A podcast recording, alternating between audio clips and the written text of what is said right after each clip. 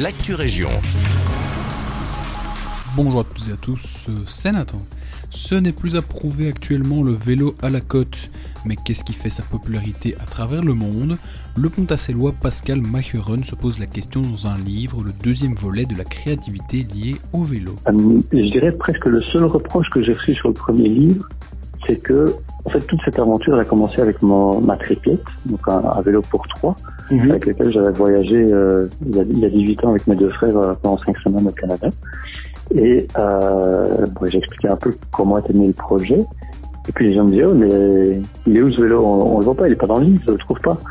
Et donc la, la remarque, elle, elle, est revenue quand même pas mal. Par rapport au premier tome, l'auteur a donc rajouté une partie sur son voyage, parce qu'elle explique que son livre s'adresse à tout le monde de 7 à 77 ans.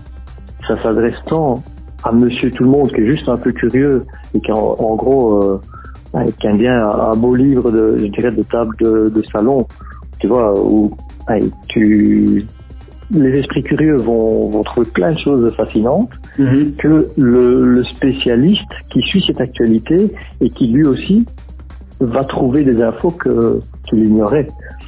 Le livre de ce passionné de vélo est dès à présent disponible sur commande. Si vous êtes intéressé, rendez-vous sur le site www.velosof.be.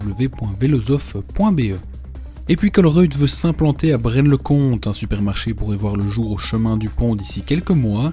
Le groupe a déposé une demande de permis pour lancer la construction d'un bâtiment. Celui-ci prendrait place sur le champ qui longe les chemins de fer.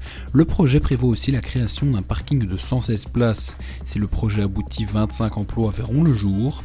Le magasin Colruyt serait le septième supermarché localisé à Braine-le-Comte. Toujours à Braine-le-Comte, il n'y a plus de danger lié aux oies à proximité de l'étang. Aujourd'hui, une dizaine d'entre elles vont être déplacées vers un refuge à Philippeville. Leur présence sur le site posait problème. Les animaux faisaient preuve d'agressivité et étaient un danger sur la route. Après avoir étudié plusieurs solutions, c'est finalement l'ASBL Equichance qui se chargera des oies. L'actu région, c'est tout pour le moment. Passez une excellente journée à notre écoute.